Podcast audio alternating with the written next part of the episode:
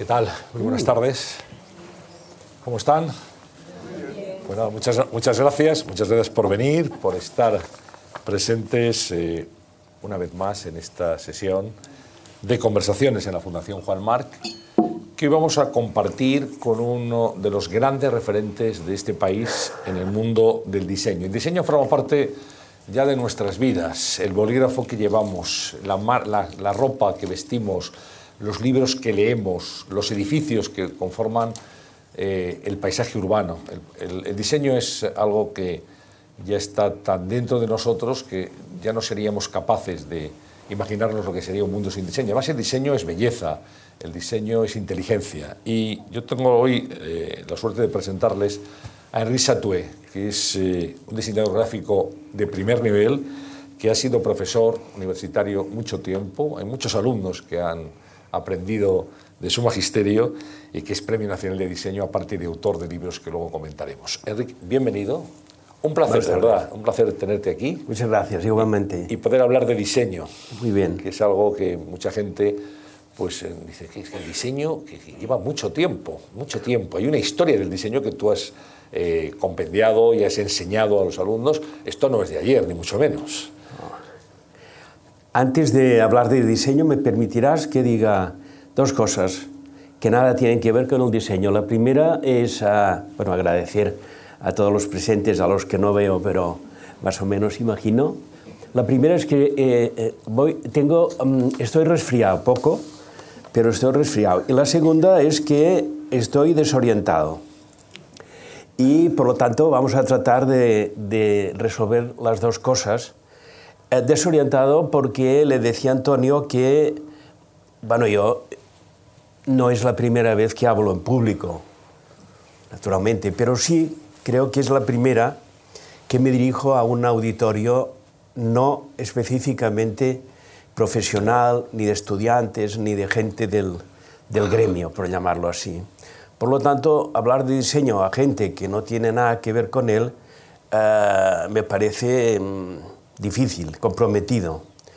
Y, y, estar aquí en medio, expuesto a, esos, uh, a ese interrogatorio amable, uh, me permite pedir la intercesión de alguien muy especial. Uh, esta, este edificio ya de años que le tengo visitado y conocido, sí. pero esta, esta misma sala, o la de, o la de conciertos sobre todo, uh, el año que viene se cumplirán 25 años que estuve aquí un día, pero no en el escenario, sino en el patio de butacas. Y era un día en que se celebraba en el, en el, contexto del año Mozart un concierto de piano a cuatro manos, dos de las cuales pertenecían a mi esposa Judith. Con lo cual yo estaba tan desorientado y tan nervioso como estoy ahora. Y, y por lo tanto, ese track del escenario del, de la Fundación Juan Marc, pues parece que lo puedo intentar superar. Seguro que sí. Porque el caso es que a principios, de, a primeros de este, de este mismo año, estaba otro día en la misma sala, en otra butaca distinta, la primera vez allí para ver las manos mejor de los pianos, la segunda vez aquí mejor para ver el primer violín de un cuarteto, cuarteto Cosmos, que daba un concierto y ese primer violín se da la casualidad de que es mi hija Elena. De manera que tengo dos personajes que yo creo que me están, me están animando para que no pierda los papeles solo comenzar. Vamos, que la Fundación Juan Marc, Enrique, es muy familiar para ti. Para mí, sí, muy, muy familiar. Muy familiar. Sí. Por lo tanto, bueno, el diseño naturalmente que es, que es, es, es viejo, antiguo. Uh, pasa que entendemos por diseño claro. algo que hay que decir que se nos ha escapado completamente de las manos, a mi juicio, a los profesionales, porque eh, eh, eh, la comunicación acabó siendo visual. Hoy día, excepto la radio, hoy día la comunicación no es visual o no es nada. Por lo tanto, con ese desarrollo tremendo de la comunicación visual, pues el diseño se ha visto catapultado, digamos, a ocupar espacios y, familiaridades en el léxico de casi común. Y, y, digo que hemos perdido el control de diseño porque ahora el diseño se ha convertido, a mi juicio, ya en una categoría. No es ya una profesión solo, es sobre todo una categoría, un concepto. Y entonces a, mí, a ustedes seguramente que no, pero a mí me llama la atención cada vez que un portavoz del gobierno o de un municipio o de un consejo de administración o de una gran multinacional sale de una reunión diciendo que estamos diseñando, vamos a diseñar o hemos diseñado un plan, un programa, una acción, de manera que el diseño ha dejado de ser ya patrimonio de los diseñadores. En este sentido, ha habido un espacio en estos años en que precisamente uno de nuestra generación, el Bob Dylan, al que acaban de dar el premio Nobel de literatura, no, según creo, por los, las poesías o los textos que escribe ahora, sino por los que escribió ya entonces, cuando nos decía que los tiempos estaban cambiando. Nosotros nos lo creímos, el gremio de diseñadores jóvenes nos lo creíamos eso. Intentamos aportar nuestro granito de arena a mejorar en conjunto la sociedad que teníamos, que, compartíamos, pues dándole al diseño la máxima categoría, la máxima dignidad, la máxima honestidad posible. Y, en aquel, durante todos aquellos años y los que vinieron, fueron viniendo después, pues el diseño tuvo un cierto papel, efectivamente, en la modernización, sobre todo de la, de la vida casi cotidiana. ¿no? Una, una modernización, Enrique, que, digamos que tenía un referente geográfico que era Barcelona. Barcelona ha sido siempre, digamos, un icono del diseño. ¿Sigue siéndolo en este momento? Bueno, yo, yo creo que no, he venido aquí a criticar a nadie, de manera que voy a cuidarme mucho de hacer juicios mm, demasiado espontáneos. Por lo tanto, mm, yo diría que sigue siéndolo en cantidad. Yo creo que difícilmente habrá una ciudad en el mundo, ni siquiera Singapur o Abu Dhabi, que tenga tantas escuelas de diseño como Barcelona, que tendrá no menos de 25. O si contamos los másteres y los cursos regulados que se dan en, algunas universidades o en todas las universidades, pues ya llegará fácilmente a la treintena. Por lo tanto, sigue siendo una potencia teórica en diseño, pero sobre todo lo que ha tenido Barcelona yo creo que es, es eh, eh, el papel de ser la puerta geográfica de Europa. Y esto le ha dado un pedigrí, le ha dado un atractivo, y todo el mundo pensaba en Barcelona, más allá de Barcelona, es decir, eh, Barcelona era el primer receptor de toda esa Europa que nos iluminaba tanto, y por lo tanto ella también recibía alguna, alguna pequeña recompensa. ¿no? pero también fue durante casi un siglo eh, la principal ciudad, la capital de la edición española. Y sin embargo ahora ya lleva 20 años que ya no lo es. Y por lo tanto el diseño en cantidad sí, en calidad tendríamos que verlo muy de cerca, pese a que la calidad es un concepto muy ambiguo, como el que yo defiendo a ultranza, que es el del buen gusto contra el del mal gusto. Pero bueno, cuando hablamos de calidad, Enrique, eh, en todos los ámbitos, en la literatura, en el periodismo, en la música, hay buenos ejemplos y malos ejemplos. Se puede hablar de un buen diseño y de un mal diseño también. ¿no? Sí, sí. Lo que pasa es que a diferencia de, del diseño más ah, anterior a nosotros, uh, sí que ha venido en nuestra ayuda el, la formidable, eh, el formidable instrumento de la informática.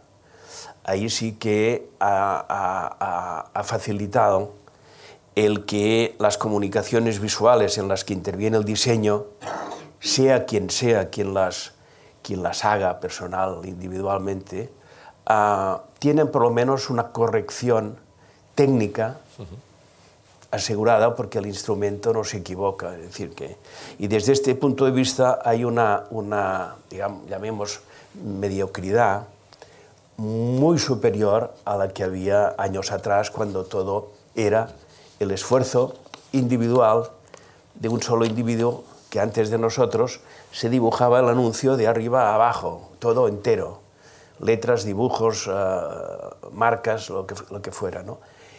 Y, si me permites, el diseño ha tenido esa, esa, esa, también esa fortuna de, unificar en un momento, en, unos, en este siglo XX, unificar una serie de especialidades que de hecho tienen muy poco que ver entre sí. Y todas se han eh, eh, metido dentro del saco del diseño, pero un siglo y medio atrás un cartelista era un profesional de una actividad en la que era maestro y no hacía otra cosa que esto.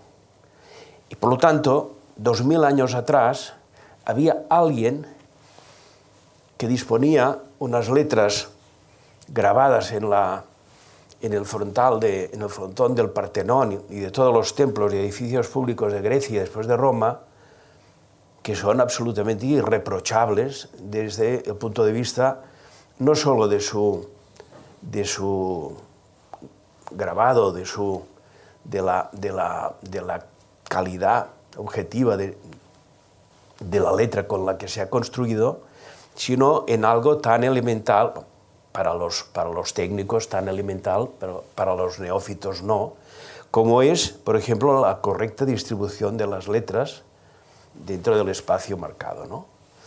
Aquí no tenía ganas de criticar, pero ya que estamos aquí en Madrid, permítanme que les diga que si ustedes van, pasan por delante de la, de la, del glorioso edificio de la Audiencia Nacional, podrán ver que entre estas dos palabras podría pasar un autobús. Y esto es verdaderamente una chapuza difícil de admitir, ¿no? Si no fuera que este sagrado edificio tiene otro error todavía peor. Y es que su leyenda consiste, contiene tres letras N. ¿O no? Audiencia Nacional. No se lo creerán, pero las tres están cabeza abajo. O sea, no estuvieron muy afortunados cuando pusieron allí no, eh, ni lo están, el letrero. ¿no? Ni lo están los que entran ya y salen. Nadie, ya no lo leen. Nadie lo ve. De manera que este, este, este personaje que contribuía a redondear las obras de, de arquitectura de Grecia y de Roma, no le llamaban nada ni diseñador, ni rotulista, ni letrerista, ni nada. No, no, se sabe que fuera nadie, pero era alguien. Sabía hacerlo. Y sabía geometría también. Sí. Y sabía geometría. Muy importante. Eh, y tenía un, un, una sensibilidad visual que le permitía esto, esto que decía, ¿no? Pero bueno, después vinieron los libros manuscritos, por ejemplo, que alguien, algunos, y muchos fueron luego ya imitando, mejorando, en los que organizaron un, tipo de libro eh, que consistía en unas ilustraciones y consistía en unas letras escritas, en unas formas rectangulares. Todo esto es un invento de diseño que hicieron unos monjes generalmente, que no han pasado la historia, han pasado la historia el contenido artístico de las, de las imágenes o el conjunto del propio, del propio, del propio libro, de, generalmente Biblias, ¿no? Pero ya estaba allí. Es más, e, en el siglo XV por fin se descubre la imprenta, se inventa, mejor dicho, la, la imprenta, que es así, es ya una, una forma de, de hacer, de manejar materiales propios del diseño, en los que crearon algo tan hermoso y tan, y tan uh, inmejorable como es el libro. Que fíjense bien que físicamente apenas ha cambiado desde entonces. En cambio, este, este pobre, miserable a, a, a, móvil que llevo yo en la mano y han venido 10 modelos posteriores que han dejado este para, para, para la basura. Y en cambio, el libro, la concepción del libro, como debía ser, sigue siendo físicamente y tipográficamente el mismo, que es una cosa muy seria. Bueno, pues en aquel momento, el que hacía esto, como mucho, era reconocido como un impresor, pero no hay diseño, no existe el diseñador. Por fin, en el siglo XIX, en aquel tiempo en que uno de mis poetas preferidos actuales, que Joan Marguerite, se lamenta y pregunta, esta Barcelona tan fantástica, ¿dónde está aquella burguesía culta? Ilustrada. Culta, dice él, ¿dónde aquellos obreros que además de su oficio se sabían poesías de memoria?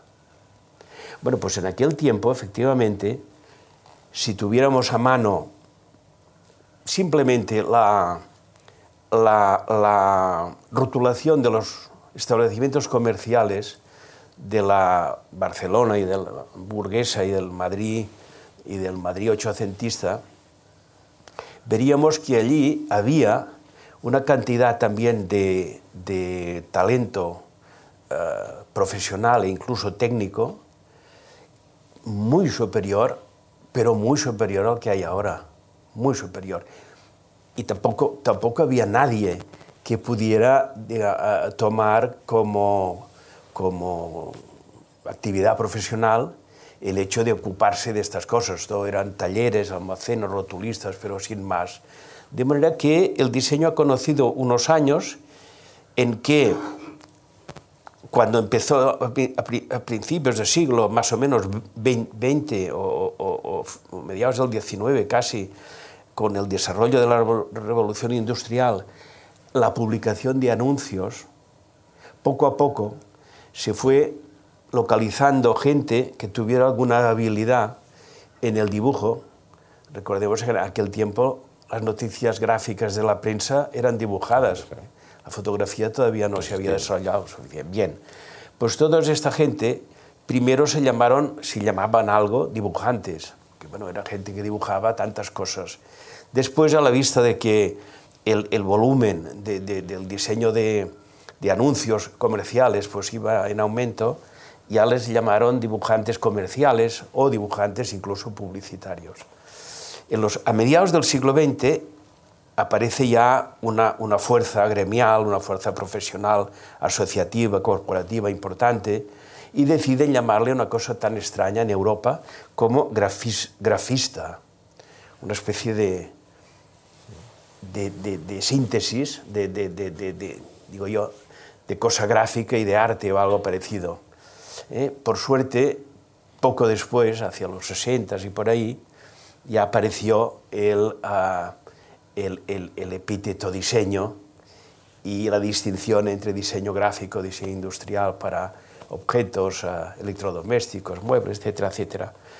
Y, desde entonces, bueno, nos llamamos diseñadores gráficos, pero objetivamente podemos hablar de Grecia y Roma en esos términos casi como hoy. Claro, tú hablas ahora de la publicidad. Yo reflexionaba cuando preparaba esta conversación contigo, eh, cómo ha sido seguramente uno de los grandes eh, impulsores del diseño. Cuando vemos en televisión la serie Mad Men, que tú habrás disfrutado también, y ves cómo es la eclosión de las grandes agencias en Nueva York, en Estados Unidos, se lanzan productos, se lanzan eh, todo tipo de, de, aparatos que tienen sus logotipos, y realmente la, la publicidad es eh, un catalizador del desarrollo del diseño en el mundo. Sí, sí, sobre todo un propagador tremendo, porque la capacidad de, de difundir un mensaje uh, de un producto comercial de éxito e, es muy superior a la de una delicada filigrana para un libro de bibliófilo para una marca de un artesano, uh, etcétera, de manera que y, la publicidad siempre ha tenido mucha mucha intuición y mucha mucha gracia en, uh, en estar al día de cómo los diseñadores diseñaban para aprovechar su, digamos, eh, capacidad de, de, vanguardia y entonces uh, situar enseguida uh, las tipografías más de moda, las últimas tendencias. De manera que esto, de una manera, digamos, anónima, se ha proyectado, se sigue proyectando todavía a través de la publicidad, que es el gran, el gran altavoz del, del diseño, pero no es especialmente creativa la publicidad desde el punto de vista de su diseño gráfico. Eh, tú antes sacabas tu, tu móvil sí. y lo, lo enseñabas a, a, al público, al que nos ve aquí y al que nos ve por streaming también, nos ven a través de internet en este momento en directo. Les saludamos a todos. Bueno, eh, tú, tú, eres diseñador gráfico. Sí. Eh, eh, mucha gente dice, por ejemplo, Apple. Apple ha triunfado por sus diseños. Todos necesitamos un móvil, que es un aparato, digamos, que nos resuelve problemas, es algo útil, pero luego hay determinadas marcas que por el diseño, por la belleza, por la originalidad, pues se convierten en iconos. La gente quiere tener no un móvil cualquiera, sino determinado móvil y quiere y valora además, en el caso de Apple, el diseño de Apple. Pero luego podemos hacer un experimento. El logotipo de Apple, la manzana, en cualquier lugar del mundo, en el idioma que sea, todo el mundo entendería qué es lo que es exactamente. ¿no? Y ese es el, gran poder, la gran fuerza del diseño en el siglo XXI. Sí, sí, bueno, es que la imagen es muy uh, connotativa, es decir, tiene eh, lo mismo la manzana que un cocodrilo. A ver, un cocodrilo, ¿por qué tenemos que saber que un y tener en la mente... Sí, que es un Nicky. Que un, sí, que un cocodrilo es un, es un Nicky, ¿verdad? Pues el, el, el, la manzana de Apple tiene el mismo, el mismo valor. Uh, ¿A ti, te, ¿A ti, te, gusta ese logotipo de Apple? ¿Te, te bueno, desde el punto de vista gráfico. Sí, sí, me parece, me parece bien, sobre todo desde que supe que Steve Jobs Hmm. Se convirtió al diseño cuando hizo un curso o dos en una universidad, no sé si era Stanford, de California, y descubrió la caligrafía, que es, bueno, pues esa manera, digamos, uh, uh, competente, uh, profesional, ilustre, artística, de escribir a mano con una gracia que no tenemos los mortales comunes. Entonces esta, este paso por esa, por esa materia le abrió los ojos hacia la caligrafía, dice él, y tipografía, y, y fue el que introdujo ya un catálogo de, un archivo de, de tipos de letra en, en, en Apple, que Macintosh no tenía ni, ni mucho menos, era mucho más uh, ordinario, mucho más feo. Por lo tanto, uh, la manzana, digamos que esta manzana fue mordida por alguien que sentía predilección por el diseño. Y esto eh, en un empresario es verdaderamente de admirar. Un empresario de las dimensiones que acabó siendo el de Apple, pues ya directamente de, de adorar como se adoran los becerros de oro. Estupenda, estupenda imagen, sí. Mucho más que la de Nike para mí. ¿Más? Sí, mucho más. Porque la de Nike es una solución torpe desde el punto de vista técnico, uh -huh. una, una, una, una, una solución torpe de algo que um, tiene que ver con la mitología, con, con, con, con, el ala de Hermes, mensajero o algo así, y claro, no se puede hacer con más mala pata, ¿eh? desde el punto de vista de lo que podría exigírsele a un, a un diseñador competente. Y esto, esto que, que decíamos de la, de la, del buen diseño o del mal diseño, um, hay, una gran, hay una gran distancia entre la, la, calidad, la categoría que tendría este misma, esta misma imagen si estuviera mejor hecha de lo que está. Pero bueno, estas son disquisiciones que aquí entre nosotros están muy bien, pero no ha perjudicado para nada a la empresa esto. ¿eh?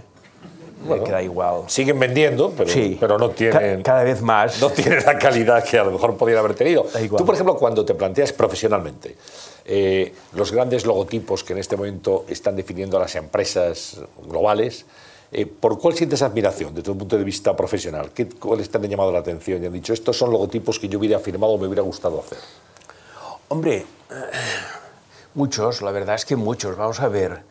Ah, el, primero, el primero en la historia, el de, eh, la, la, la, marca personal de Alberto Durero.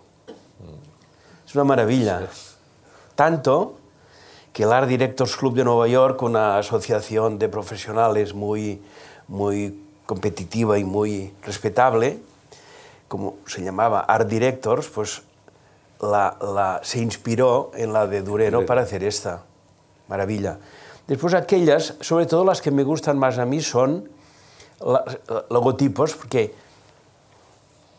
digo que el diseño no nos pertenece ya, el concepto, la palabra, y, tampoco nos corresponde, eh, tampoco nos pertenece la, pertinencia de la nomenclatura de las cosas. Por ejemplo, llamamos logotipo cualquier cosa, a una imagen de identidad de una institución o de una empresa o de un producto.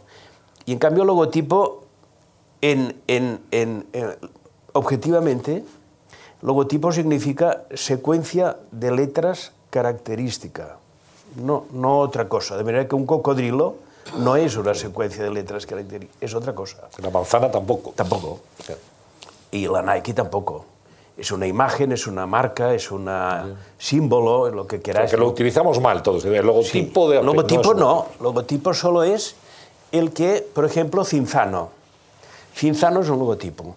Y entonces a mí siempre me han, me han uh, conquistado aquellas, aquellas, uh, aquello, aquellos diseñadores conocidos, famosos o, o, anónimos, como este del Cinzano, por ejemplo, que creo que han hecho lo que yo he tratado de hacer desde que me di cuenta de esta relación, y es escuchar a las palabras. Decíamos que la empatía necesaria o aconsejable entre un diseñador y un cliente para que salga finalmente un buen trabajo, pues es, es necesaria, tendría, tendría que ser imprescindible. Te, te voy a preguntar, sí. ¿tiene que ser imprescindible? Tendría que ser imprescindible, pero ahora se ha demostrado que ya no lo es. Ahora con un briefing que se manda por correo electrónico hay bastante para que uno se inspire y saque lo que le parezca. Pero, Pero tiene que... una identificación entre el diseñador sí, y el producto, claro, el cliente, digamos, claro, ¿no? Claro, claro. Pero bueno, pero cuando, cuando el, el, diseñador no tiene nada más que la posibilidad de escuchar lo que le dice la palabra, porque el ordenamiento de las letras es una cosa como la composición musical. Sí, es decir, eh, eh, las mismas letras sirven para poner infinitas palabras distintas. Por lo tanto, lo que, la que a uno le ha tocado en suerte para sacar de allí un logotipo, tiene que escuchar atentamente a ver qué, qué, qué, qué puede decirle. ¿eh? Entonces, eh, por ejemplo, el cinzano. El cinzano se dio cuenta, escuchó, que aquel logotipo estaba formado por una letra central bastante curiosa dentro del alfabeto, como es la Z, que tenía derecha e izquierda tres letras más. No tres y dos, cuatro y una, no, no, tres y tres. Por lo tanto, hizo un logotipo con una Z muy grande, ¿eh? cosa que sostenía como una arquitectura, ¿eh? sostenía perfectamente el logotipo. Ahora no, ahora a uno le da, le da por ahí poner una letra más grande y tanto da que sea la primera, la última, la de en medio y encima la pone cabeza abajo. Encima. De manera que una cosa es escuchar y la otra es hacer lo que a uno le dé la gana. O aplicar lo que he escuchado otro en, un, en una solución que no, que no se adapta a esto. Por lo tanto, todas estas me gustan mucho. Brown, por ejemplo, también es, es el mismo caso. Dos letras aquí, dos letras allí y la en medio. Entonces, esta, esta relación, digamos, de la arquitectura con, la, con, la, con el diseño, uh, también, también me, ha, me ha ayudado mucho, porque, porque uh, la vista es un, es un órgano tan sutil, tan débil, tan fácil de engañar, tan, que se cansa pronto eh, de determinado esfuerzo. De manera que cuanto más confortable se pueda, en este caso, se pueda disponer una secuencia de letras, pues tanto mejor para su fácil, cómoda, no solo lectura, sino también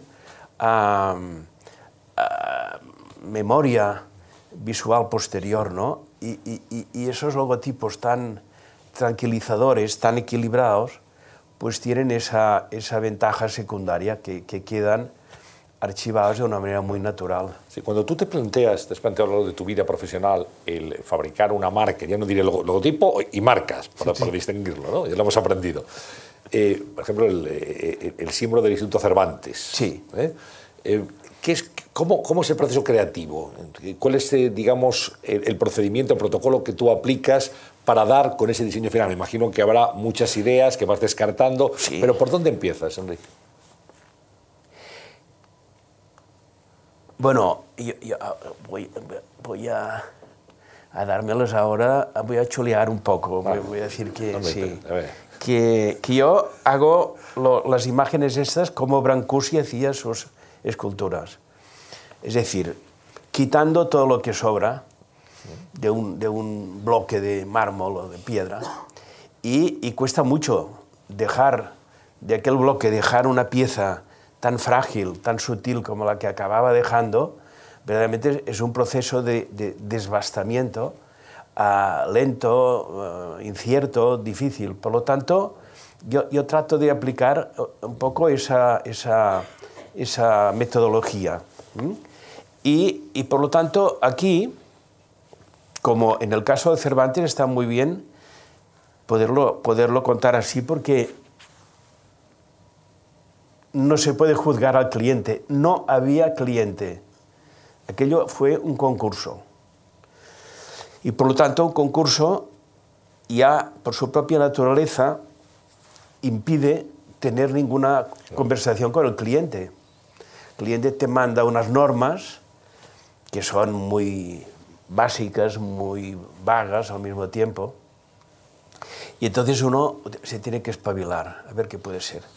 Y, de todas estas cosas, lo único que, pareció que tenía, que tenía posibilidades de, andar por este camino es que el objetivo de este instituto, sino el único, por lo menos el principalísimo, era difundir la cultura española.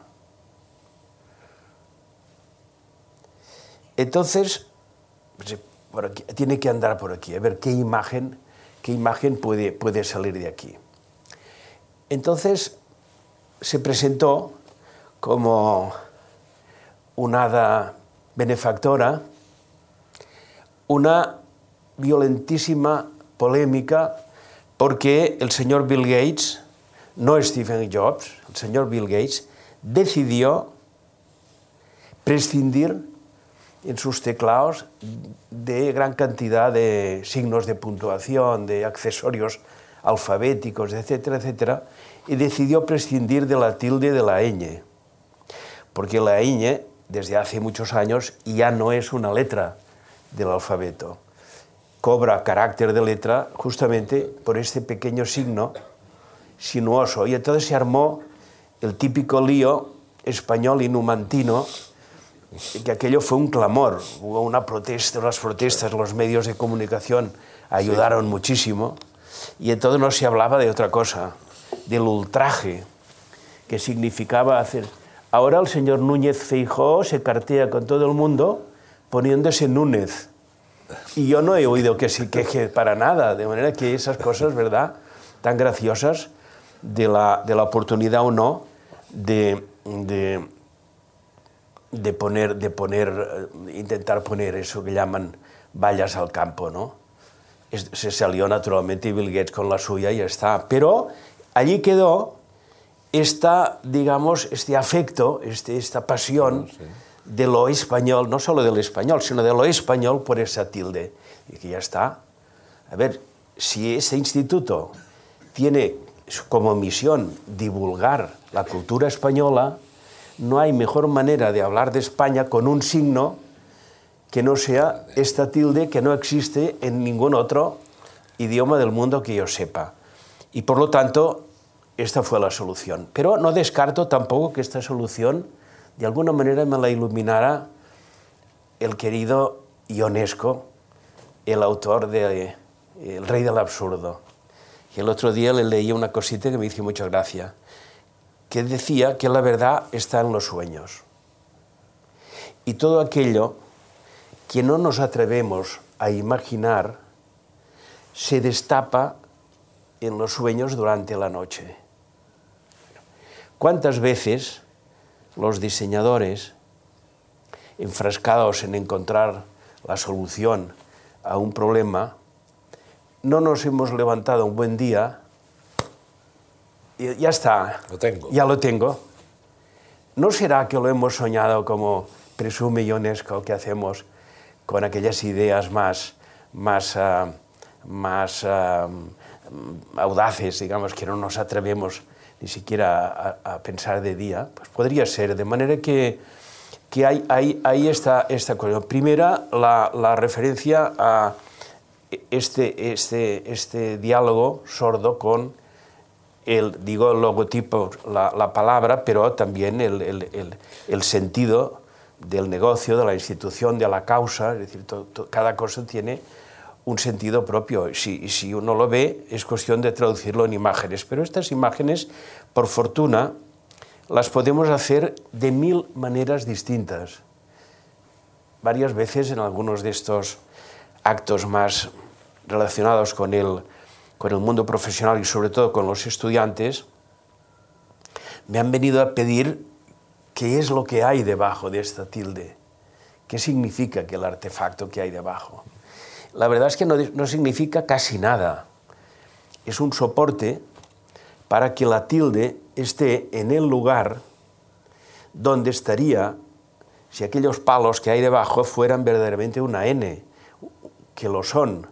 Pero como no está la diagonal, pues pierde el sentido la N. Pero están allí, por lo tanto la visión de la tilde es tan cómoda y tan, y tan segura como si hubiera una ñ.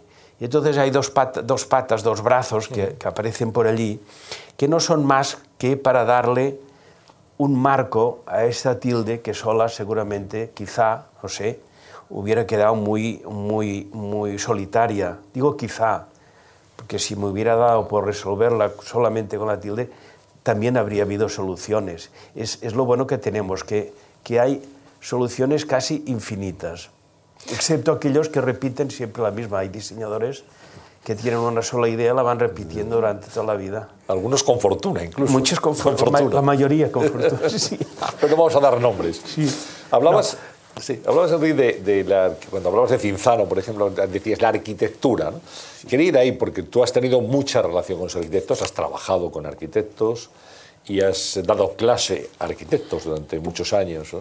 Eh, tu relación con los alumnos, ¿cómo ha sido? ¿Cómo, ha sido, cómo te ha enriquecido esa relación con, con, los jóvenes estudiantes de arquitectura? Bueno, yo he seguido aquella, aquella máxima que dice que cuando uno da clases aprende más de lo que enseña. Yo he aprendido muchísimo. Los, estudiantes no creo, que, no creo que mucho, pero bueno, hemos hecho los imposibles. ¿Por qué? Digo no creo que mucho porque donde me lo he pasado mejor, bueno, no he, yo no he dado clases en ninguna escuela de diseño, solamente en la Universidad Pompeu Fabra y en la Escuela Superior de Arquitectura de Barcelona. Y por lo tanto era muy gracioso porque tenía, cuando empezaron las asignaturas optativas, primero estaba encuadrada en un, dentro del área de comunicación, en periodismo, uh -huh. como había maqueta, maquetismo también, sí, sí. Maquete, pues allí metieron el diseño para que tuvieran alguna noción más y, y por ahí fue. Pero cuando, cuando eh, entraron las asignaturas optativas, esta se convirtió en optativa. Con lo cual era muy gracioso porque en la Universidad Pompeu Fabra yo tenía alumnos, por ejemplo, que estudiaban Derecho y venían allí a hacer la optativa de diseño, o estudiaban economía, estudiaban humanidades, estudiaban de todo. Y era, graciosísimo porque era un conjunto muy variopinto que tenían un interés común. Y yo todavía me acuerdo de dos, dos que estudiaban Derecho que sacaron matrícula de honor en tres meses Vea que ahora confío en que sean grandes abogados. O diseñadores, quería saber. Habría que haber seguido la Por lo pista. tanto, aquí, aquí hubo esta, esta, esa cosa tan, tan graciosa de ver, comprobar cómo realmente este diseño que ya se, había, ya se iba acercando a convertirse por sí mismo en categoría y dejando a los diseñadores gráficos, digamos, al margen o por el camino, en la Escuela de Arquitectura se produjo otro, otro fenómeno más interesante todavía. Y es que en arquitectura, quizá, quizá, no sé porque no tengo ni idea, pero quizá la superan los estudiantes de medicina, quizá. Pero en arquitectura los alumnos están acostumbrados a trabajar y a trabajar mucho. En cambio, los de Derecho, Economía, eh, Comunicación, eh, Informática, estos iban y venían, entraban y salían, un día venían, otro no. Estos no, los de Arquitectura les pedías un ejercicio y al cabo de un mes, cada, cada uno cada, cada, mes durante el trimestre, y lo hacían sin, sin ninguna protesta ni reserva. Estaban acostumbrados a hacer maquetas, a hacer proyectos con, con, con muchas, con muchas uh, en fin, láminas muy grandes, de manera que había un factor muy, muy atractivo que era el que respondían con gran, eh, digamos, facilidad, normalidad, hacer un ejercicio más o menos brillante, pero hacer un ejercicio. Y, y entonces fue cuestión de acercar el diseño a, los, a, a, la arquitectura y sobre todo el diseño desde su, su dimensión para mí más decisiva, más representativa. Lo que verdaderamente representa el diseño, a mi juicio, es la tipografía, las letras de imprenta. Cualquiera puede, puede ver colgado en una pared un dibujo a lápiz, un grabado, una ilustración en colores, una acuarela o un óleo, y puede perfectamente considerar que aquello es una obra de arte, más o menos interesante. Ahora bien, si este dibujo, grabado, ilustración, acuarela, óleo, tiene unas letras en la cabecera o unas letras en el pie, unas leyendas, un eslogan, una llamada, ya no es una obra de arte, es un diseño gráfico. ¿Por qué? Pues porque, porque hay letras de imprenta. ¿Eh? con independencia de que haya artistas a lo largo de las vanguardias desde primero del siglo XX que de vez en cuando hayan pintado letras en sus, en sus cuadros, letras puramente como formas, sin, sin, sin querer decir nada, simplemente por la belleza del signo, que también es una cosa muy bonita, muy agradecida. Pero el caso es que lo que define verdaderamente, a mi criterio, el diseño gráfico es la tipografía.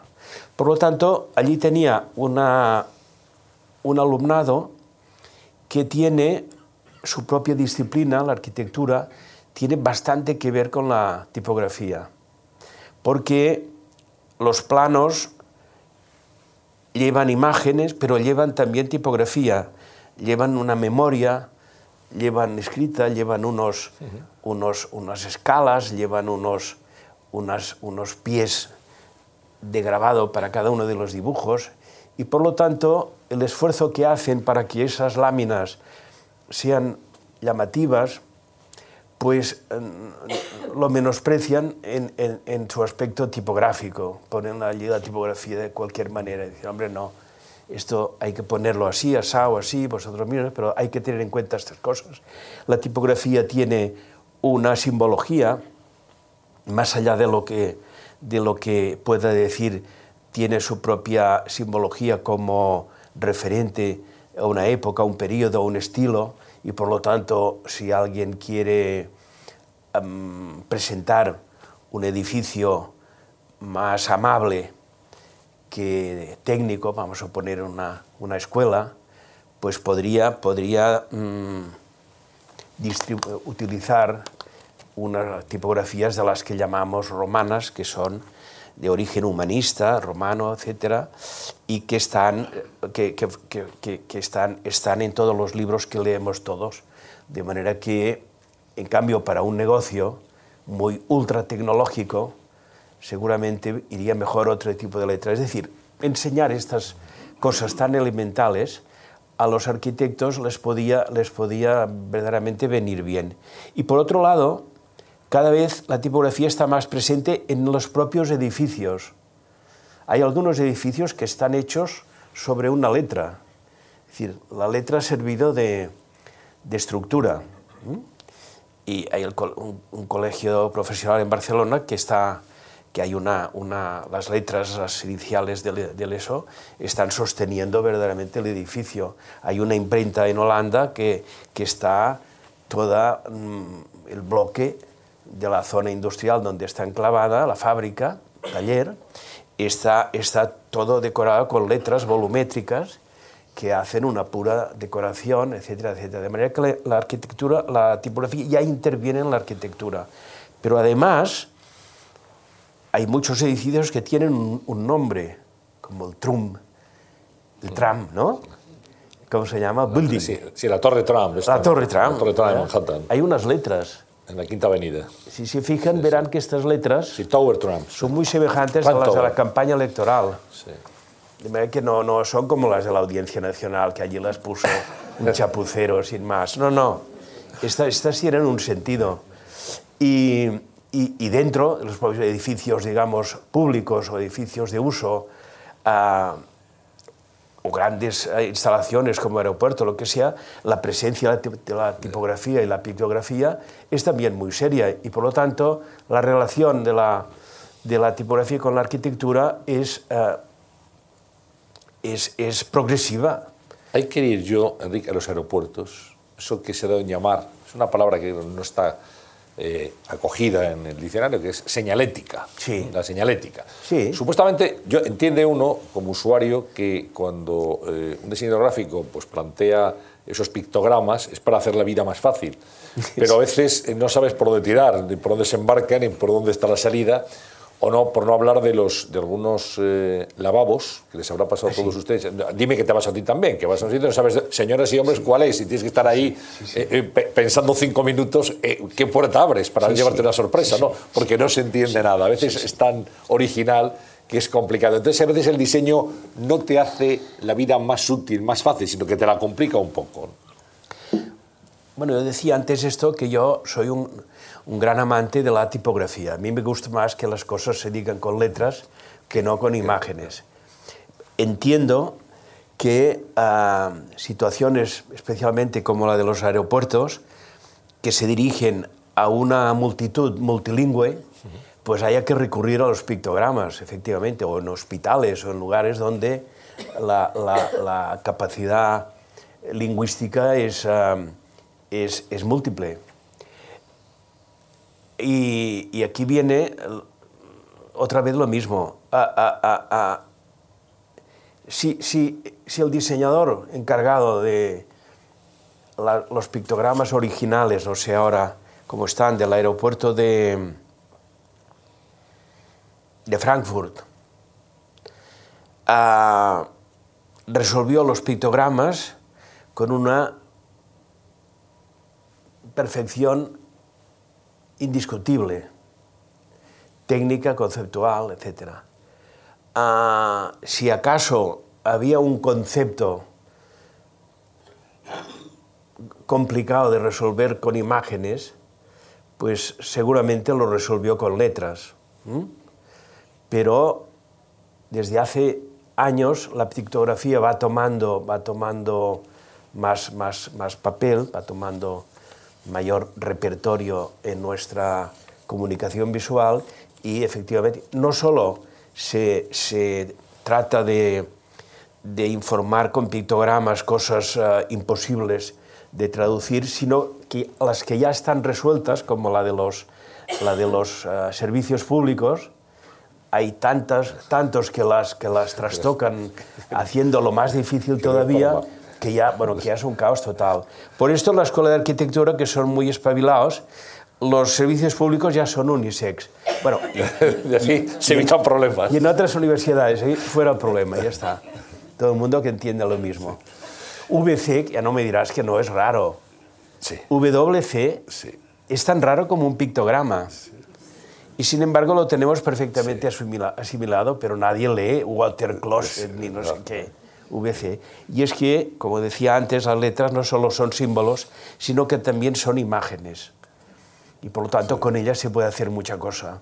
Pasa es que las pobres son, han pasado la, la, vida siendo tan, tan serviles en el, en el sentido más noble del término, que han servido las de imprenta para, para transmitir todos aquellos conocimientos, todas aquellas uh, uh, sensaciones, todas aquellas creaciones de los autores, de los, escritores o de los científicos que lo han publicado en libros, y por lo tanto han estado allí metidas a millones sin que nadie nos hayamos dado cuenta de, de cómo eran, porque algún experto en tipografía reconocido históricamente ya dijo, ya dijo que el principal objetivo de la letra de imprenta no era hacerse ver como forma, sino servir a, este, a esta función lo más cómoda y claramente posible. Pero no deja de llamar la atención que una cosa que, como la tipografía que tenemos tan presente nos pase tan, tan desapercibida como para no tener ni idea de en qué letra estamos leyendo un libro. Yo, por ejemplo, yo no creo que nadie de aquí, excepto algún diseñador, nadie de aquí tenga idea de en qué tipografía está compuesto el libro que está leyendo.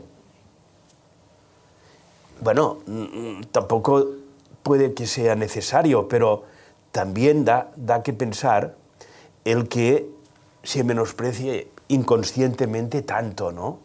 Por lo tanto, este es un factor que, que, me ha llevado a perseverar más en este afecto y en esa, en esa voluntad de, de trabajar siempre, siempre que he podido, más con tipografía que con, que con imágenes.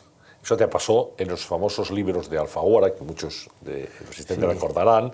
Claro que era un reto en la colección de Alfaguara, estamos hablando de Henry Miller, de Gunter Grass, grandes autores, y tú decides voluntariamente, es una, una apuesta muy original, dice, bueno, quiero darle importancia a las letras, porque lo que el libro tiene son las palabras, porque el libro tiene palabras y tiene letras, y, y prescindes de la imagen. Efectivamente. Uh, es que un libro es solo letras, solo letras. Cuando se ha ayudado de la imagen, ha sido cuando las circunstancias no eran favorables y el lector era analfabeto o, le costaba mucho leer, ¿no? Pero cuando, cuando el lector es capaz de, de leer un, un, un, texto, un libro, pues ya no son necesarias las ilustraciones, necesarias para, para niños, muy al principio, y luego para grandes ediciones de bibliófilo, cosas así, pero leer, leer el, el Quijote con grabados de, de este, ¿cómo se llama? De Doré. De Doré. Es verdaderamente accesorio. Eh, lo importante es el Quijote, ¿no? Y el Quijote, en, lo, en el volumen que tenemos en la cabecera de la cama de Austral, es únicamente un conjunto de letras, muy prieto, por cierto, sin apenas márgenes, pero un conjunto de letras. Por lo tanto, este producto, que es el único, creo yo, si descontamos la señalética, el único de, de, eh, soporte de diseño gráfico que no, se manifiesta en dos dimensiones, sino en tres, un libro tiene tres dimensiones y por lo tanto se acerca a, la consideración de objeto. Este es un objeto que consiste exclusivamente en letras. Entonces, ¿por qué tiene que tener imágenes en la cubierta? Justamente. Pues me parece una, una cuestión por lo menos discutible. Eh, allí necesitan imágenes o ya las imágenes están metidas en tantas otras partes que aquí darían mayor personalidad y mayor coherencia al, artículo, al objeto libro, si todo fuera resuelto con libros. Por suerte me encontré con Jaime Salinas, que era un cliente de una exquisitez fuera de, medida y que uh, compartió plenamente uh, este, este criterio. También era una manera de, distinguirse de los demás, es decir, los demás uh, no abusaban todavía, ¿eh? el abuso vino más tarde, no abusaban, pero sí entendían que la imagen era un, un, elemento de, impacto, de llamada, y, bueno, el libro también, uh, en los pocos lugares y en los pocos días en que puede estar a la vista del público, pues cuanto más uh, llame la atención, mejor, ¿no? Por lo tanto, se decidían por la imagen porque tenía este valor de, sobre todo, de, llamada, ¿no? Pero por, por, por, excepción, este otro que no pretendía llamar desde, esta, desde este repertorio de imágenes, pues también, también tenía su característica y por lo tanto su, su personalidad. Y así fue. Pasa es que ten, ten, tuve muy mala suerte yo. Si hubiera, alguien me dijo entonces, cuando, la, cuando decidieron cambiarla, que lo malo era que la hubiera hecho para una colección de narrativa. Si lo hubiera hecho por una colección de, po de poesía, todavía seguiría ahora igual. Porque como los libros de poesía no se venden apenas, no pasa nada. Pero estos, estos otros, había unas, unas, unas ideas mercantiles de dar mayor capacidad de atracción al producto para que se vendiera más el Gunter Grass y el compañía, y entonces uh, tuvo, tuvo que, que, pasar por encima de, de, esta, de esta primera imagen, sí. Vamos a ver eh, enseguida, vamos a ver algunas de tus creaciones y vamos a comentarlas también para, para nuestro público. Pero yo antes de, de dar paso a, a, esas preguntas también que te van a hacer personas que, que no están con nosotros, pero que quieren eh, participar en, en, esta conversación, quería preguntar, pero algo que me llamó mucho la atención cuando yo estudié tu, tu carrera, tu trayectoria, estudias Bellas Artes, Sí. Y ya en los años, el año 70, sí. ya montas tu primer estudio sí. de diseño. Años 70, que digo, ya eras muy jovencito, pero aparte aquello era, en fin, una apuesta una ciertamente arriesgada, ¿no? En cierto en modo. 70 era... ¿Eh? Sí. En cierto modo, hay una anécdota que explica con imágenes eso que, que me preguntas, y es que una de mis grandes clientas, amigas, fue la actual escritora premiada por todas partes, Rosa Regras, sí, sí. que en aquel tiempo hacía de editora. Y nos conocimos un día que me vino a ver al estudio y se quedó pasmada. Y pero bueno, tú, tú eres Enrique Satué. Sí, no puede ser porque para, para ella, que no, no, no, no estaba metida en el, en el cogollo, no sabía nada de esto, ella había ido antes con voluntad de, de disponer de, colaboradores a, a, a, con algún con alguna, alguna prestigio, con algún nombre, se fue a ver al gran patriarca del diseño en Barcelona, tipográfico en Barcelona, que era don Ricard Giral Miracle, que era un señor octogenario. Y entonces venía a verme a mí convencida de que se iba a encontrar con otro señor octogenario que tenía un estudio de diseño.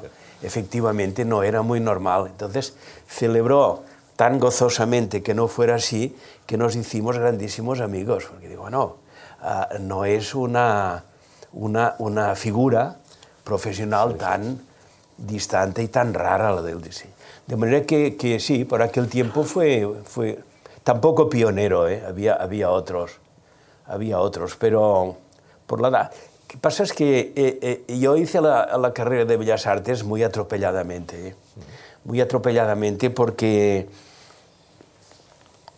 tuve la mala suerte de, de, de, de caer en un momento en que el, la dirección y el profesorado eran nefastos no les interesaba para nada a, a enseñar y cultivar esta relación de, de profesor-alumno y por lo tanto los más, los más inquietos eh, dejamos eh, pronto la, la, carrera porque en la calle había más atractivo que no, que no allí dentro. Y además eh, la recompensa final era un título absolutamente angustioso porque el título que te daban era uno que decía profesor de dibujo.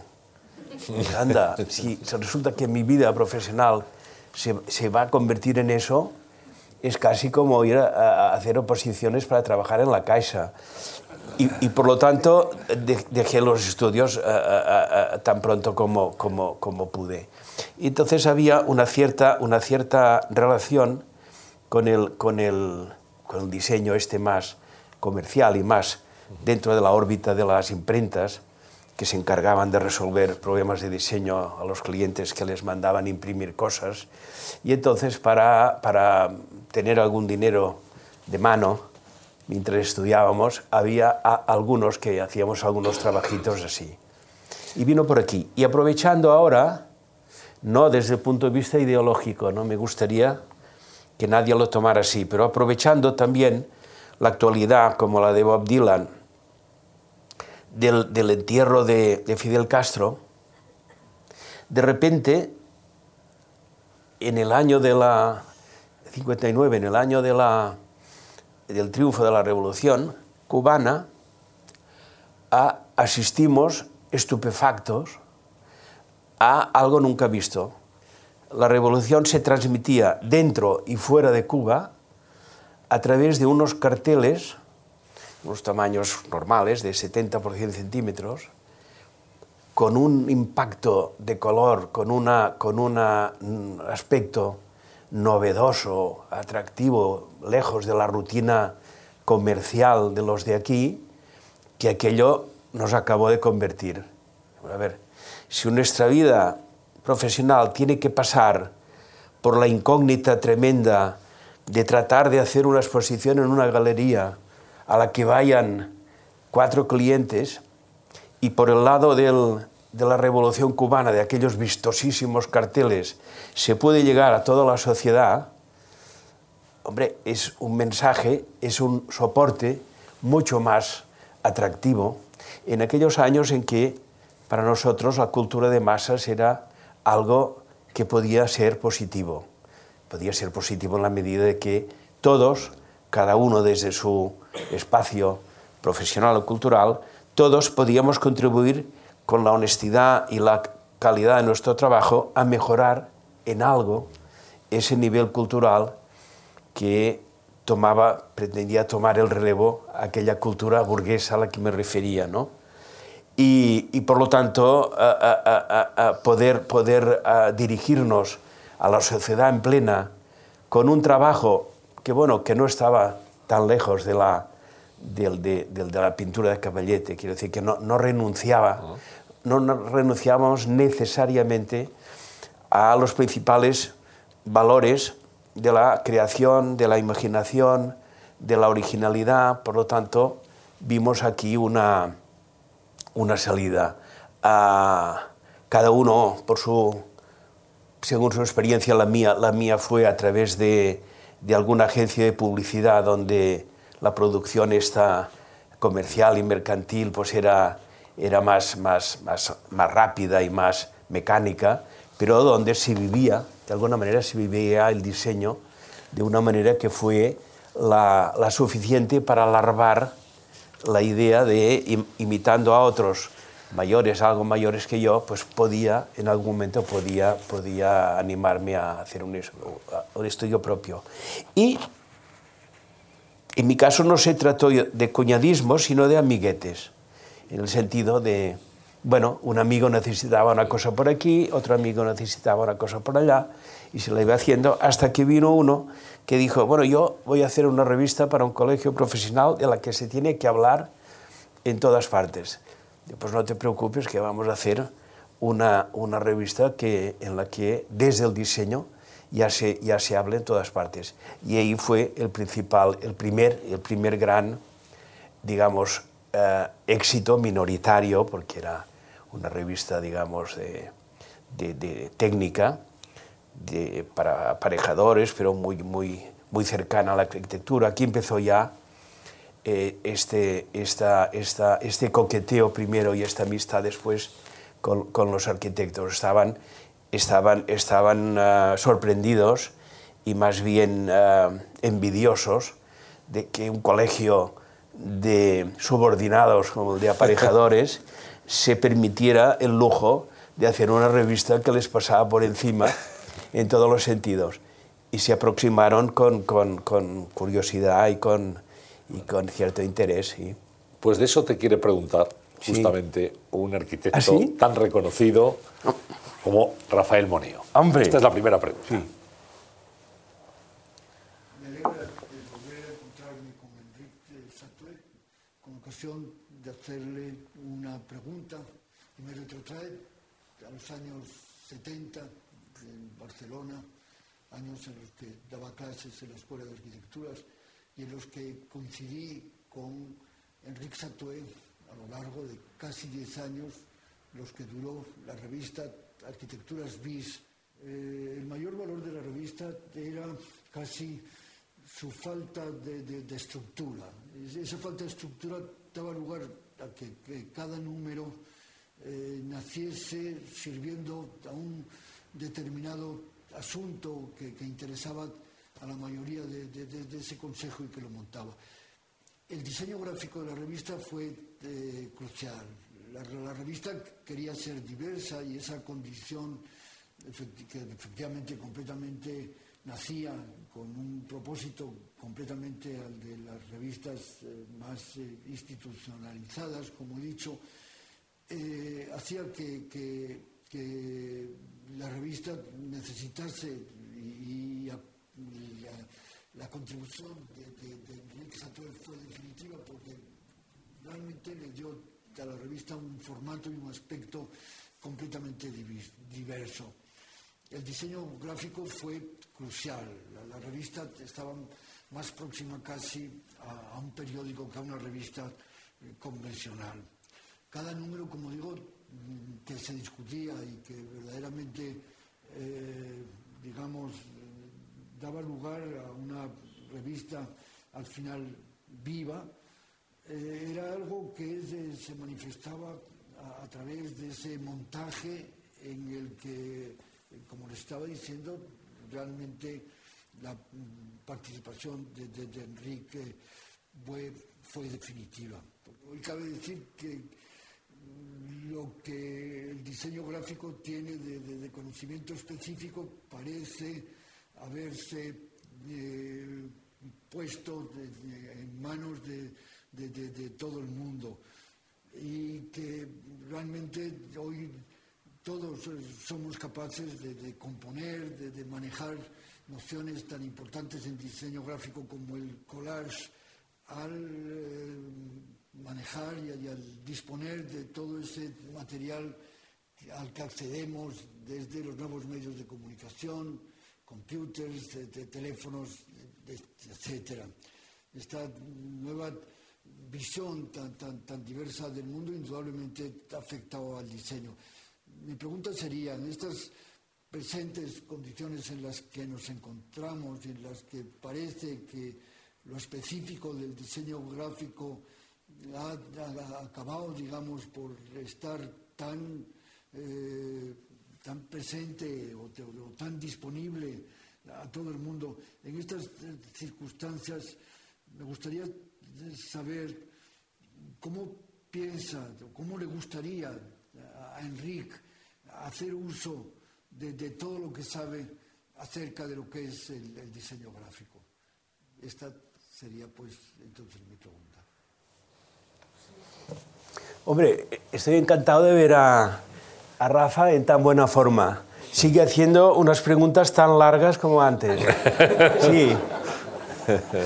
Bueno, bien, la verdad es que ya lo ha dicho él, fue extraordinario aquella, aquella etapa, extraordinaria. Pero atendiendo a la, a la pregunta, a la pregunta que, que- hace, la verdad es que se me hace difícil pensar en cómo podría encajar a una dinámica parecida a la, a la que nos aglutinaba durante estos 10 años en la que nos veíamos todo el consejo de redacción, 8 o 10 personas, una vez, una vez a, no sé si a la semana, y durante un tiempo Rafa Moneo uh, estaba dando clases en la Escuela de Arquitectura de Barcelona, por lo tanto venía muy a menudo, pero, pero una buena parte de estos 10 años ya no, de manera que venía, es profesor desde Madrid para esta reunión muy a menudo, que continuaba con, bueno, que formaba parte luego de una cena y una tertulia larga y larga, pero quiero decir que el esfuerzo, la afición, el gusto, la, la, las ganas de participar en ese en, esa, en ese debate y era, era, muy serio en todos. Y por lo tanto el, esfuerzo, el esfuerzo mío era tratar de que ese pacto al que llegaban después de grandes discusiones uh, se reflejara también en la revista, dándole una personalidad dentro del mismo formato y el mismo sistema de, de, de, de blanco y negro y, y, rojo, porque era una revista modesta y no, no, no se permitía el lujo de color y esas cosas, pero tratar de que cada una fuera, como él decía, viva y, y por lo tanto diversa, distinta. Pero eh, eh, en este momento veo difícil, en primer lugar, porque no sé que haya revistas ya de debate, de debate crítico, sino unas pocas que siguen funcionando como catálogos de, de muestras de obras recientes de, de, arquitectura, porque de diseño me parece que ya ni, ni, casi ni hay. ¿eh? Por otro lado, el, el, el, instrumento que nos, que nos permite realizar cualquier obra de diseño, el ordenador, es tan perfecto como impersonal, es decir, que es muy difícil dar una forma original a algo que está tan, uh, tan especificado, tan compartimentado y tan, y tan resuelto. ¿no? En la medida en que esto permite el acceso al diseño de cualquiera, y cualquiera puede hacer, en fin, cualquier cosa, si, pues también entiendo que se hace muy difícil para los que pretenden hacer algo distinto, original, nuevo, etcétera, a manifestarlo con esas, con esas uh, limitaciones que significa esa, uh, esa técnica tan perfecta, tan democrática, tan igualitaria, etcétera. Cuando, cuando él habla de esta revista, esta revista la montábamos a mano todavía es decir, que todo consistía, él decía, en collage, pero verdaderamente se pegaban las columnas de texto, las fotografías, todo se pegaba a mano y por lo tanto dependía tanto, era, era una... Muy artesana. ¿no? Sí, Muy era una, verdaderamente una obra de artesanía. Y, ahora se, me hace, se me hace muy difícil pensar en cómo... Tampoco imposible, ¿eh? Hay una, una imagen por aquí, que luego quizá la veamos, que sería un po, podría ser un poco la respuesta a, a la pregunta de, de, Moneo, pero en el sentido de que aquí se presenta, en todo caso, una sola imagen de lo que podría ser, a partir de aquí, pensar en desarrollos, en posibles desarrollos, etcétera, etcétera. Pero bueno, ya, ya, ya lo veremos luego si aparece sí, por tenemos, aquí. tenemos más preguntas. María Champi te va a preguntar ahora desde Alianza Editorial. Hombre. Sí. Buenas tardes, Enrique. Hola, eh, te saludo desde este despacho de Alianza Editorial, rodeada de los libros que también conoces y de este libro que es ya un hito en la historia de Alianza, bueno, y en la historia del diseño gráfico. Mi pregunta es realmente, ¿Cómo se te ocurrió en 1988, en un momento en que el diseño gráfico realmente vivía una eclosión, pero digamos que en España no había ningún estudio teórico sobre, sobre el diseño y la importancia del diseño?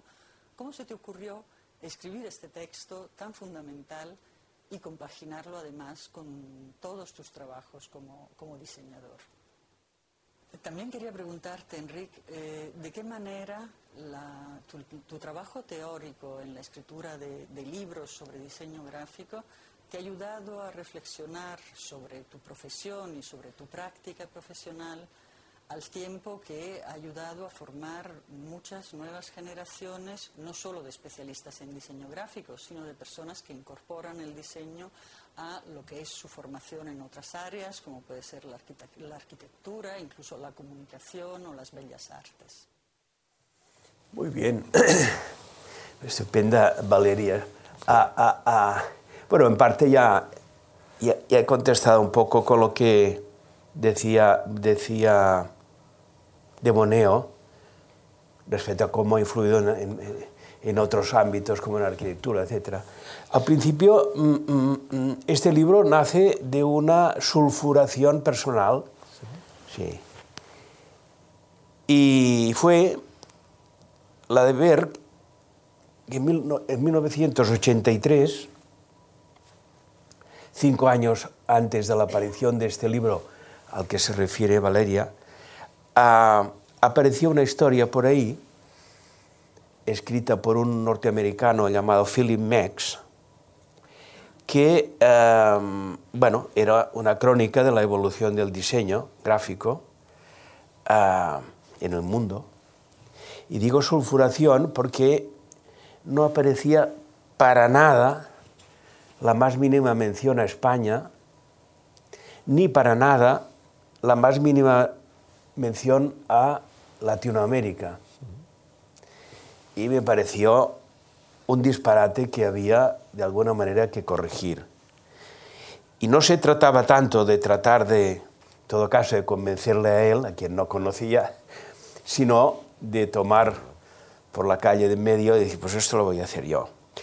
Es verdad, es verdad que eh, me facilitaron las cosas, parece que un poco después, pero tampoco, tampoco el libro es de, 1983, este de, del americano, pero no sé si yo lo conocí un par de años o tres después de, de, editarse, no sé. Bueno, el caso es que yo había redactado una, una síntesis muy concentrada para dar para dar fe de la voz diseño gráfico que los suplementos de la tradicional y kilométrica enciclopedia Espasa hacía en los últimos años. Iba apareciendo volúmenes en los que se corregía, se aumentaba o se introducían nuevas voces que, por más kilométrica que era, los ciento y pico volúmenes no habían atendido. Y una fue la del diseño gráfico. Y, entonces esa, esa, labor de, de, recogida de materiales, de, revistas, de, algún libro, pocos, porque no había, no, había bibliografía al respecto a mano al respecto y menos en español, vaya, muy poca cosa. Pero artículos de revistas extranjeras, anuarios donde se daba cumplida cuenta de los diseñadores de, de cada etapa más significativos, y eso ya tenía una cierta, cierto historial. En fin, informaciones a mano de estos diseñadores mayores que nos eh, conocían todavía, recordaban haber conocido de jóvenes a gente que había tenido un, un nombre, un lugar en, en, esa historia, etc. Es decir, una serie de, de, de acumulación de material muy, muy variopinto y que, y que merecía la pena pues, a, a, ampliar de este, de este destino tan comprimido que tuvo en el suplemento de, de. Y, y, ahí fue, fue creciendo. en gran parte era todo el trabajo que me tomé durante muchos años para intentar aprender una, una, profesión que no se impartía en ninguna escuela entonces, ¿eh? de esas veintitantas que hay ahora en Barcelona, entonces estaban veintitantas bajo cero. Y, y, entonces uno aprendía pues de eso, de la consulta a revistas extranjeras que eran bastante frecuentes, anuarios donde salía esto que digo, una serie de, de una selección de gente que tenía interés y de ahí uno iba aprendiendo primero a partir de la obra de cada uno, después a partir de alguna, algún extracto, algún texto sobre ellos, etc. Y así fue ampliando hasta que llegó incluso la de algunos viajes para acabar de apuntalar algunas cosas con los propios, los propios ah, ah, ah, interesados o, representados. Y, y, al final, en, en, en 1988 salió esto, pero lo gracioso del caso es que tuvo unos, unas peripecias muy curiosas este, la publicación de este libro para dejar solo la última, en vista de que no, no, no tenía editor a mano, tuve la oportunidad de publicarla por fascículos en una revista de diseño que se llama, se llama todavía ON, de Barcelona, y salían 16 páginas en cada número. Y un buen día, en el ya desaparecido Museo de Arte Contemporáneo de Madrid, fui allí a dar una charla y, y al final de la misma Ah, se levantó un personaje del fondo, pero no para hacer una pregunta, porque nadie preguntaba nada de, como, como, coloquio, ah. nadie preguntaba absolutamente nada. Y sin embargo se levantó una persona muy claramente desde el final de la sala y empezó, empezó a avanzar en dirección mía, muy obstinadamente. Pensé, bueno, ¿qué querrá este señor? Al que no conocía. Bueno, pues este señor resultó que era Daniel Hill. Y Daniel Hill allí, al pie de la mesa donde hice la charla, me dijo que conocía, había visto estos fascículos y que si me apetecía publicar eso en forma de libro en Alianza Forma. Digo, bueno, no es que me apetezca, ¿dónde hay que firmar? Vaya. Y, y así se vio el libro, de manera un que libro fue... Que, es un referente ya. Sí, pero, pero fue verdaderamente casual. Bueno, pero es la casualidad, es justicia poética. Sí, ¿eh? sí, sí, sí. Mira, tenemos otra pregunta de un compañero tuyo, colega, otro diseñador muy prestigioso, que es Alberto Corazón. Hombre, más que eso. Me disculpo por el, el catarro y la voz eh, catarrosa, pero me gustaría que Enrique nos contara el, diseño es un, es un proceso, es un proceso de trabajo en el cual vas tomando decisiones, eh, te aproximas, te alejas, eh, apruebas, desapruebas, corriges otra vez. Y hay un momento en el que todo eso termina y decides que ese diseño está terminado, un logo, un cartel, una... Y a veces te quedas con la duda, a veces me quedo con la duda de ¿Es, realmente este el final o no es el final? ¿En qué modo uh, tú decides que una, un diseño está ya terminado? Hay un leitmotiv que es constante en nuestras conversaciones y que yo aprovecho ahora la oportunidad para volver a plantearlo cara al público. La, la tipografía es la urdimbre de, de la comunicación gráfica. La, la tipografía hace posible una lectura eh, comprensiva, una lectura tranquila, una eh, lectura amable o penaliza esa lectura. ¿Cómo explicar, cómo podríamos explicarnos, yo todavía no lo sé bien, el desinterés absoluto y, la, no solamente el desinterés, sino la ignorancia eh, que todo el, universo que está alrededor de la creación gráfica el, especialmente relacionado directamente con el texto, el desinterés y la ignorancia que mantienen sobre la tipografía. La tipografía es la, clave, es el punto, es el punto clave y me he encontrado a lo largo de mi experiencia profesional no solamente con eh, lectores y escritores que no le prestan la menor intención, sino editores, eh, eh, gentes realmente que deberían tener una preocupación esencial por las cualidades y las ventajas y desventajas en el uso de las tipografías. La pregunta está, sigue siendo la misma. ¿Cómo nos explicamos este absoluto desinterés e ignorancia? Yo creo que eh, esto, Alberto, ah, forma parte del, del elixir de los dioses.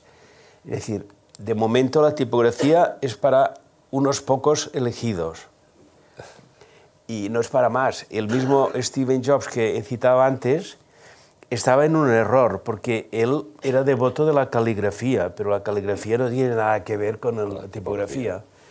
Pues, bueno, por contacto por, o por criterio, pues si le gustaba la, caligrafía, pues tampoco era tan, tan, tan ajeno a la tipografía, pero tipografía no habla nunca. Lo que pasa es que se, se abasteció con tipografías ah, de, buena, de buena cuna, mm, es decir, fundidas por las grandes fundiciones alemanas, en fin, eh, eh, del repertorio clásico de tipografías, ah, las que habían conseguido de los tipos antiguos las mejores, uh, las mejores resultados, las mejores pólizas nuevas, eran las que sacó, las que, las que compró, adquirió este, este Jobs. Pero de tipografía no sabía, sabía algo de caligrafía.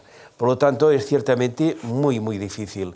El otro día me, me cayó en las manos un librito, un libro normal, sin ninguna, sin ninguna aspiración a ser ni un libro de bibliófilo ni nada de eso, un libro normal editado en Argentina, y sobre la, los, amores, los amores extramatrimoniales de Alban Berg, del compositor musical, muy, muy interesante.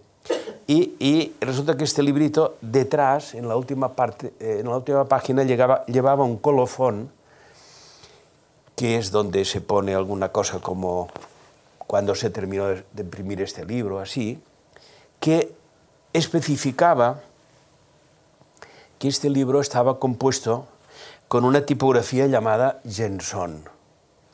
Bueno, esta era una costumbre muy generalizada en los libros más convencionales, eh, poner al corriente del lector eh, el tipo de letra en que estaba compuesto el libro. Ahora esto ya prácticamente no lo dice nadie. Este me llamó la atención por dos cosas. Primera, por hacerlo en un libro corriente y segunda, por referirse a un tipo de letra que fue grabado nada menos que en el año 1470. Este tipo, llamado Genson, que todavía está, circula en los archivos tipográficos de los ordenadores, pero que tiene muy poco que ver con su versión original, pero muy poco que ver. a este tipo, según otra vez los grandes expertos en tipografía y los propios, los grandes, a su vez, diseñadores de tipos, la han tomado constantemente como ejemplo esta tipografía, como ejemplo a mejorar o a igualar o a tratar de parecerse. ¿eh? Y todos los grandes tipos, la Garamond, la, la Baskerville, la Bodoni, la Times, uh, tienen como modelo, como referente insuperado, insuperable seguramente, esta de este Genson de 1470. De manera que este colofón venía, por lo menos, a satisfacer la, la, la angustia que pasamos los que entendemos que la tipografía debe, debería ser más apreciada. Te preguntaba también, eh, Alberto Corazón, por ese punto final. Sí, bueno, ¿Qué a ti te pasa también que soy, tienes dudas metafísicas sobre si has no, concluido bien no, o no. Yo soy mucho más pragmático que Alberto. Alberto tiene, además, la, la dualidad de manifestarse en pintura y en diseño. Aunque sean dos actividades muy distintas, que alguien, puede parecer que, se parece, que, que, es lo mismo y no lo es ni mucho menos, uh -huh pero son dos actividades que él practica las dos desde, desde hace muchísimos años. Y por lo tanto, esa duda, esa duda cartesiana de si está o no está, el arrepentimiento de Velázquez cada vez que pasaba por un pasillo y veía una mano que le faltaba un toque, pues no paraba hasta que le daba el toque. Esta duda cartesiana yo no la tengo. Yo creo que soy más pragmático. En primer lugar, si el diseño se trata de una cubierta de libro, vamos a hacerlo fácil, y esta cubierta del libro forma parte de una serie, de una colección, bueno, pues te paras cuando el tiempo lo requiere. Esto lo necesitamos para mañana y en esto Alberto era muy, era muy hábil, eh, era muy, muy, uh, muy cumplidor, es decir, que, que hacía, hacía, había llegado a hacer una cubierta diaria casi en algunos uh, años. De manera que sabe muy bien cuándo hay que parar porque el tiempo apremia. Y la segunda razón es que como es una parte de un conjunto, pues eh, quizás salga mejor en otra. No hay que, no hay que impacientarse. ¿eh? La cuestión es ir acumulando, ir poniendo todo lo que uno pueda en cada una, pero, pero la, última, la, definitiva, está, está por venir. Quizá no venga nunca. Estamos terminando, eh, pero antes de despedirnos vamos a repasar para que recordemos todos algunos trabajos que tú has hecho y que son algunos jalones importantes de tu trayectoria, de tu carrera. La verdad es que yo mm, le estoy muy, muy, muy agradecido al diseño gráfico, porque todo lo que soy y todo lo que tengo se lo debo a él.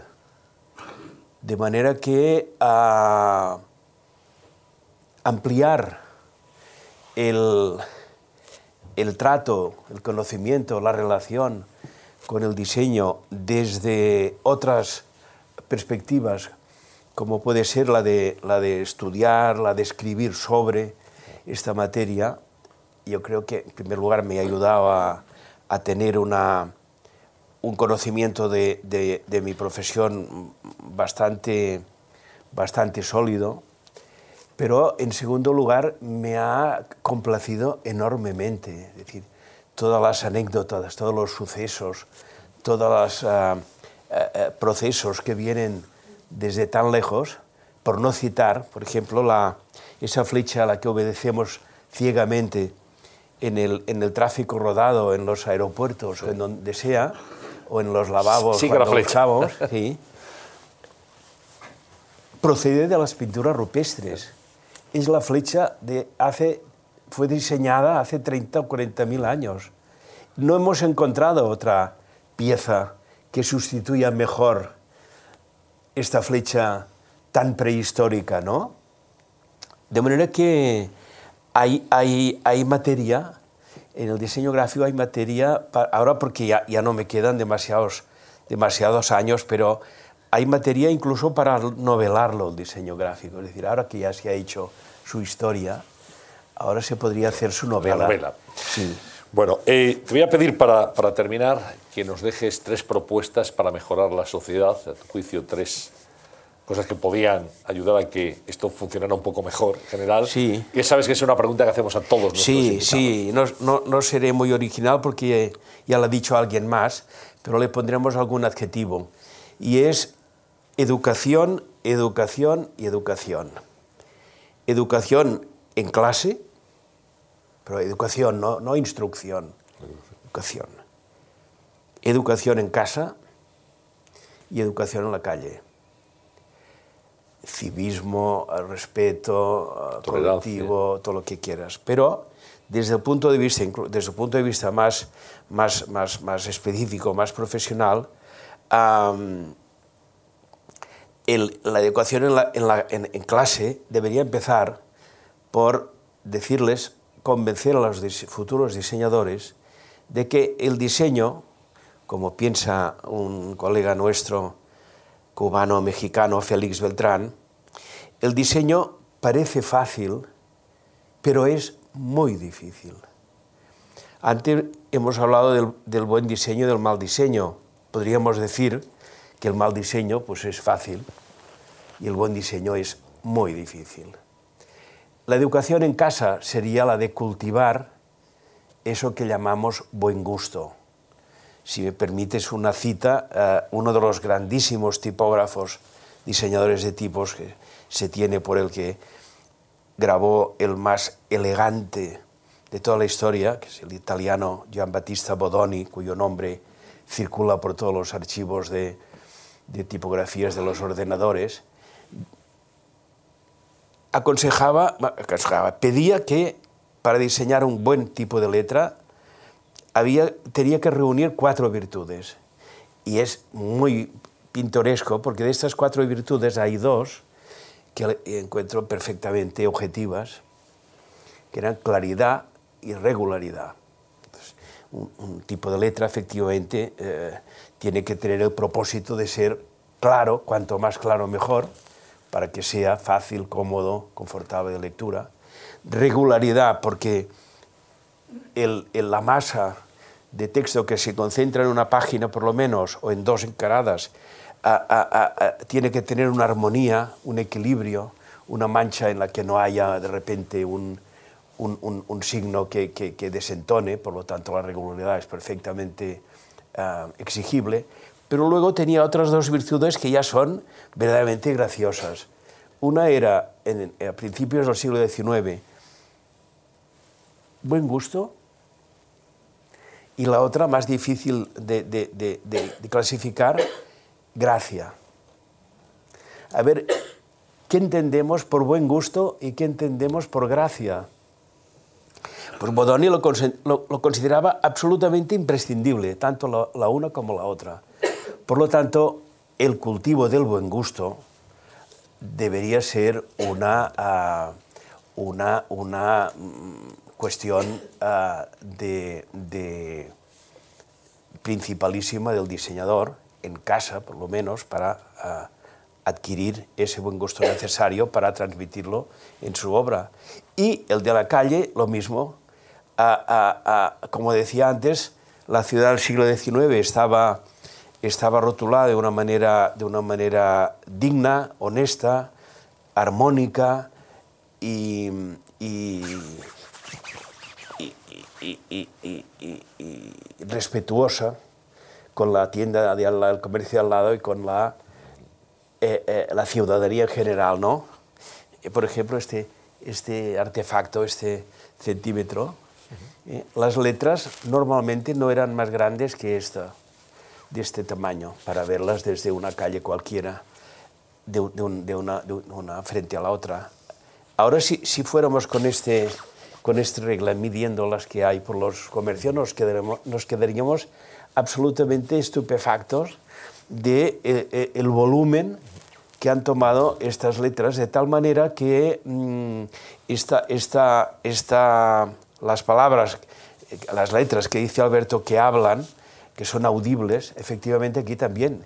Y por lo tanto, el guirigay que arma las ciudades a través de estos rótulos arbitrarios por impunes, cada uno puede hacer lo que quiera, no hay normas, no hay ordenanzas, no hay...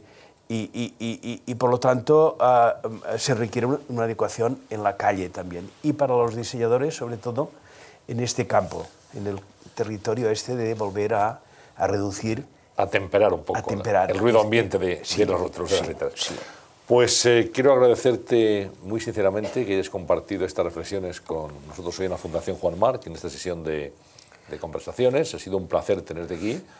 Hemos aprendido mucho de, del diseño, nos hemos acercado a una disciplina, a una actividad que realmente, como decía al principio, forma parte de nuestras vidas, pero sobre todo pues tiene referentes, exponentes tan magníficos como nuestro invitado hoy. Enrique Satué, muchas gracias. A vosotros, muchas gracias. Encantado.